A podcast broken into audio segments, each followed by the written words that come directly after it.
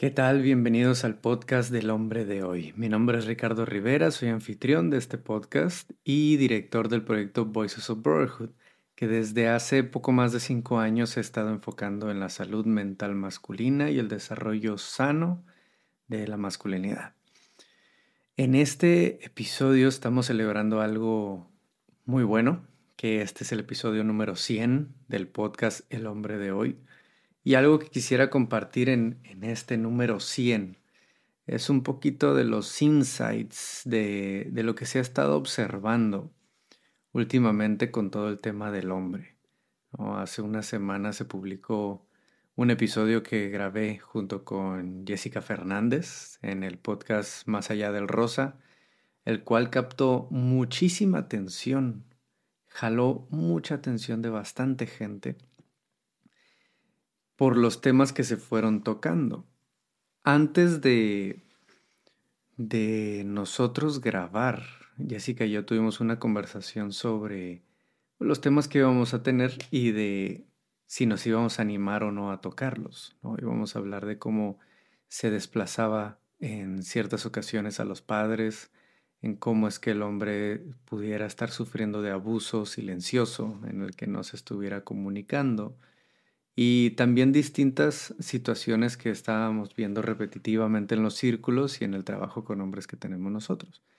Y son temas difíciles de comunicar porque y se nota en los comentarios y se nota en la reacción de mucha gente, de, de muchas personas a lo largo de, de los videos que se estuvieron publicando la semana pasada por este episodio se nota en esa reacción cómo es que el hablar de las problemáticas de los hombres automáticamente es tomado como un los hombres sufren más, como si fuera una competencia de víctimas, una competencia de ver quién sufre más. El hablar de las problemáticas por las que estamos pasando los hombres por un contexto social, cultural, las tradiciones, los estereotipos e ideas, no resta importancia a las problemáticas que están viviendo las mujeres o cualquier otro grupo. Así es como se ha estado tomando por mucha gente y eso me llama la atención en que para algunas personas, para grandes grupos realmente, son bastantes personas, el que se hable de la problemática de otra persona distinta a ella o a él, significa automáticamente restarle atención a mi problemática, restarle atención a lo que yo estoy viviendo. Y eso nos habla de que se está compartiendo, de que se está tratando esa problemática desde la herida, desde la necesidad de atención hacia lo que yo vivo, hacia lo que a mí me duele. Y eso lo hemos hablado aquí en el podcast ya varias veces antes, de cómo es que para que estas problemáticas vayan teniendo una verdadera sanación, requieren ser abordadas desde una postura de sanación, de ya estar trabajando en ello el, la reacción, el, el reaccionar ante la problemática de alguien más, el reaccionar ante la problemática de alguien más con una minimización de su problema solo porque es distinto al mío, me habla de que yo estoy queriendo tener toda esta atención hacia mi problema porque aún me duele mucho. Y está bien y se entiende. Pero entonces, si seguimos hablando de las problemáticas desde esa perspectiva, vamos a seguir cerrando las puertas a que se hablen de las cosas que necesitan ser habladas. Son muchísimos los hombres que han llegado a nuestros espacios, y no quiero decir muchísimos solo por decir muchísimos, pero sí puedo hablar de decenas de hombres que han llegado a nuestros espacios hablando de una situación de abuso sexual, hablando de una situación de violencia, y no solo de violencia en el pasado, sino de violencia actual, de violencia por parte de su pareja, hablando de, de parejas heterosexuales, de, por parte de una mujer o de violencia psicológica en la que hay una manipulación constante, en el que nosotros vamos apoyándolos para ir saliendo de esa situación o superando la situación pasada que se tuvo. Y vaya, esto no habla de que, igual que en el viceversa, ¿no? No habla de que todas las mujeres sean así o de que sean más las mujeres que violentan a hombres, sino con el objetivo de hablar de todas estas situaciones que no se hablan, porque a muchos hombres les genera vergüenza decir que su pareja les violenta, abusa de ellos o algo similar. Y de esas decenas de hombres con las que hemos tratado en los círculos que han pasado por esto, estoy seguro que muchos más han pasado por ello y no han hablado, no lo han compartido. Sí, porque algunos de ellos tienen más de 50 años y nunca habían hablado de esta situación. Situaciones que habían vivido alrededor de sus 12, 11 años. Así que, pues esto nos habla de que hay una necesidad bien grande de que se abran las puertas, de que haya más apertura tanto espacios como apertura para escuchar estas problemáticas y no, invalidarlas inmediatamente diciendo, ay, pobrecito, ha de sufrir mucho porque es hombre.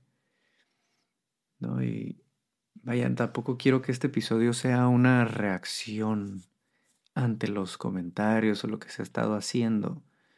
No, lo que me interesa es que este episodio, en este episodio 100, celebrando este podcast, eh, se haga hincapié y se y podamos enfatizar, eh, podamos resaltar el por qué es tan importante que hablemos de esto. El revelar, el tomar esta evidencia como justamente como, como evidencia de que no es una problemática que aún se esté tomando tan en serio. Y también aclarar que el que, el que se hable de una problemática no necesariamente tiene por qué ser minimizar otras problemáticas. Todos estamos pasando por algo, todos y todas. Y si no se habla de esas situaciones, vamos a estar avanzando no quiero decir disparejo, pero sí desatendiendo algunas partes importantes. Seguimos teniendo altos índices de suicidio, más recargados hacia el hombre. Seguimos teniendo unos índices de, situaciones de salud mental como la ansiedad y la depresión muy elevados en hombres. Seguimos teniendo tasas muy bajas de atención a estas situaciones por parte de hombres.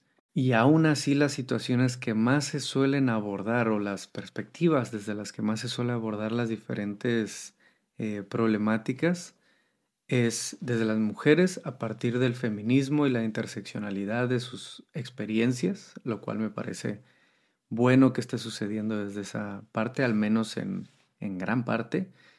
Y por otro lado, la situación masculina que se está abordando más desde el cómo puedo yo ser totalmente independiente de todo lo demás, ¿no? Lo que se está hablando desde las perspectivas de mm, el macho alfa, de los hombres de alto valor, o en muchos casos lo que ha estado hablando personajes como el Temach, lo cual tiene algunas narrativas que pueden ser de aporte, claro, pero otras que realmente llevan a, a repetir la misma problemática. Y no hay una conversación de hombres para los mismos hombres, al menos no una que se esté visibilizando lo suficiente, que venga desde esa madurez y desde esa sanación, desde esa colaboración sana, no solo con otros hombres, sino con las mujeres y con otras personas. Que venga desde una desde una desde un estar saludable uno mismo, con uno mismo, con nuestro autoconcepto, con nuestra autoestima, con nuestro amor propio, con nuestra seguridad, confianza. nuestra definición de quién somos. Mucho de lo que se escucha hoy en día para hombres es comprobar a alguien más que soy un alfa o que soy eh, de alto valor o que soy que yo soy para los demás. Y sí, definimos mucho de quién somos y de nuestro valor a través de la otredad, de nuestra relación con otras personas. Sin embargo, poner eso en prioridad es lo que muchas veces causa una gran cantidad de, problemas en ese trabajo personal. No, tenemos que buscar poner esa prioridad inicial en cómo es que nosotros estamos sanando y llevando las cosas mejor, teniendo una mejor relación con nuestro entorno, con cómo percibimos las relaciones que tenemos, más que estar a la defensiva todo el tiempo y más que estar pensando cómo es que el otro o la otra está queriendo hacerme daño o invalidar mi situación, como comentaba ahorita en, los comentarios de todos estos videos que se estuvieron compartiendo del podcast con Jessica. Había muchos comentarios que se sentía incluso al leerlos que venían desde esa herida, desde esa necesidad de atender mi problema y no el de alguien más. El de invalidar el problema del otro para que se siga atendiendo el propio. ¿no? Y e, eso llama mucho la atención hacia desde dónde estamos abordando gran cantidad de, de las situaciones, muchas de las situaciones que estamos queriendo visibilizar. Ayer tenía una conversación muy buena con un hombre de, de nuestros espacios, de nuestros círculos, sobre cómo es que es frustrante encontrarse a tantos hombres que no están queriendo ir más allá de lo de, siempre, del hablar de negocios, del hablar de los deportes, del hablar de, de la tomadera, de ir a tomar, de no salir de esa cajita lo cual se entiende porque no es fácil salir de lo mismo de siempre y retar ese status quo. Es, es complicado, es difícil, es retador. Pero siguen siendo tantos que es frustrante el querer conectar. Al menos este era lo que compartía este hombre. Es frustrante intentar conectar con tantos hombres que siguen teniendo una venda aquí enfrente, en el que no se siente que preguntándoles cómo estás te vayan a decir realmente cómo están. Si te siguen diciendo estoy bien, o eh, ahí va la cosa, y no sabes si te está diciendo que le está yendo súper o si le está yendo de la chingada. Porque no hay esa apertura, porque no hay esa ni siquiera esa práctica de poder decir el realmente cómo estoy y qué hay ahí.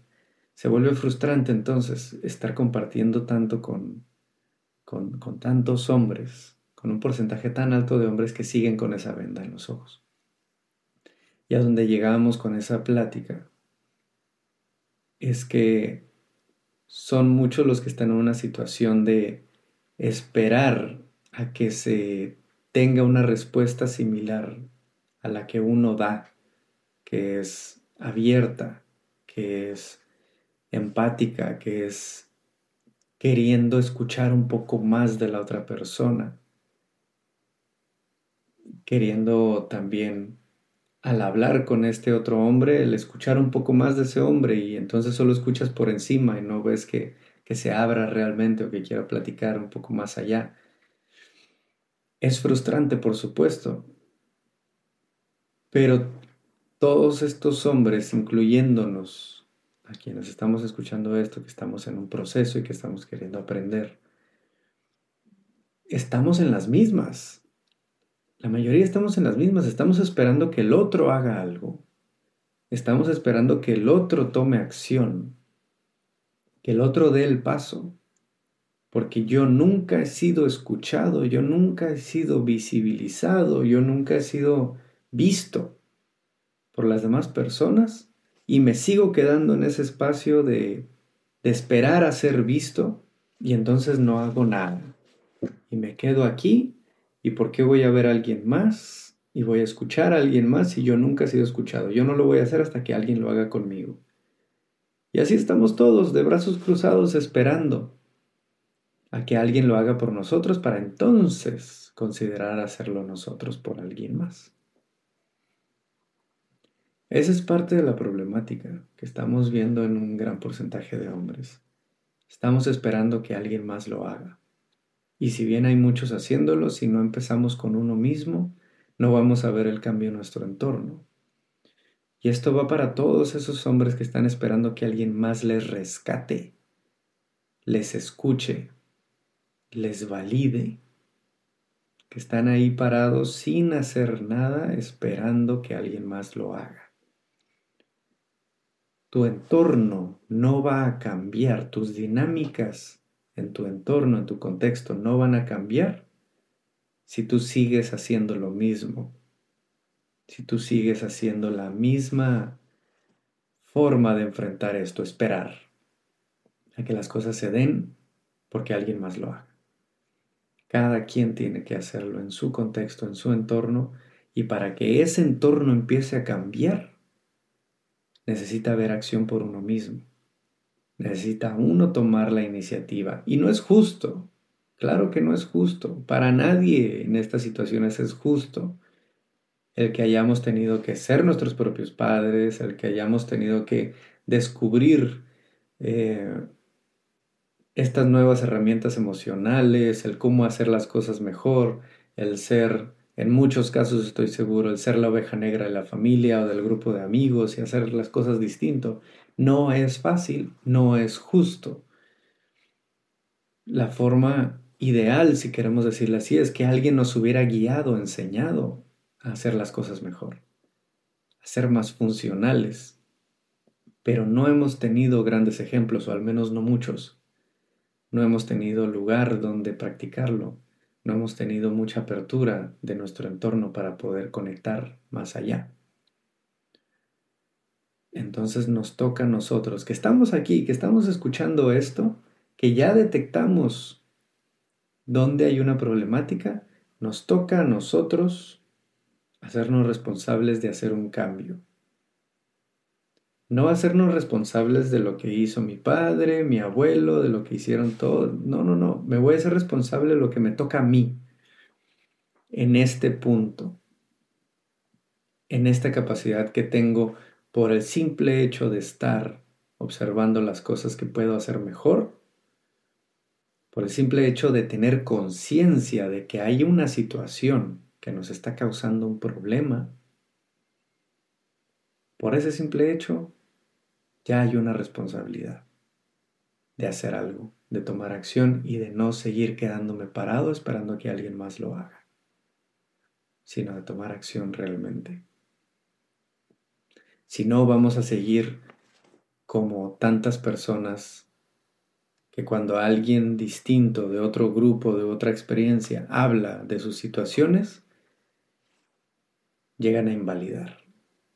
Llegan a decir, ay, pobrecito, ¿no? Ya usando sarcasmo o usando las experiencias más fuertes de otros grupos para hacer menos este y hacerle ver que no es tan feo, no está tan mal lo que está viviendo, cuando simplemente no se está poniendo en los zapatos del otro, no está permitiéndole a ese otro expresar su experiencia. No, no ayuda de nada estar así. No ayuda de nada estar encerrados en ese círculo vicioso de no estar sanando la situación y no estar haciendo algo al respecto y estar apagando a los que sí están haciendo algo al respecto, que sean de otros grupos. Así que tomemos acción, más que estar buscando el quién sí, quién no, vamos a buscar trabajar en nuestra situación, en nuestra problemática, cada uno en su trinchera, en su comunidad, en su experiencia, en mi necesidad de trabajar con un profesional, de acercarme a un círculo de hombres, de empezar a escribir lo que estoy viviendo, lo que estoy sintiendo, empezar a, a buscar mis herramientas de gestión, mi meditación, respiración, un poco de ejercicio, el journaling para mí me sirve muchísimo, el escribir lo que voy viviendo, pero empezar a hacer algo, empezar a tomar acción, empezar a escuchar, empezar a trabajar en uno, para que las próximas conversaciones que tengamos no sea una competencia de invalidación, sino que se tenga un diálogo empático, compasivo, lleno de entendimiento y también de firmeza hacia cómo vamos a actuar, cómo vamos a avanzar en todo esto y hacer un cambio que no solo sea una plática y ya, sino que se empiece a generar un cambio profundo y duradero, que realmente haga un cambio en el tiempo, hacia adelante, en próximas generaciones. Que de eso se trata esto. Así que, hermanos y hermanas que estén escuchando también todo esto, este episodio número 100, les invito a hacer más, a trabajar en serio en todo esto. Si ya lo estás haciendo, gracias si, si sientes que puedes dedicar un poco más de tiempo a este trabajo contigo mismo, con las demás personas, para escuchar, para dar esos espacios a otras personas, adelante. Nosotros tenemos tanto cursos donde damos estas herramientas de regulación emocional. Próximo lunes tenemos una, lunes 26 de febrero de 2024. Iniciamos con uno como también círculos de hombres, como también la comunidad de hombres donde nos estamos apoyando todos, este podcast, talleres para empresas. Estamos buscando hacer algo, no aportar algo. Y cada persona tiene algo para aportar. Así que busquemos ese servicio, ese aporte, porque es muy necesario. Que tengan una bonita semana. Les mando un abrazo muy fuerte y nos escuchamos en el próximo. Adiós.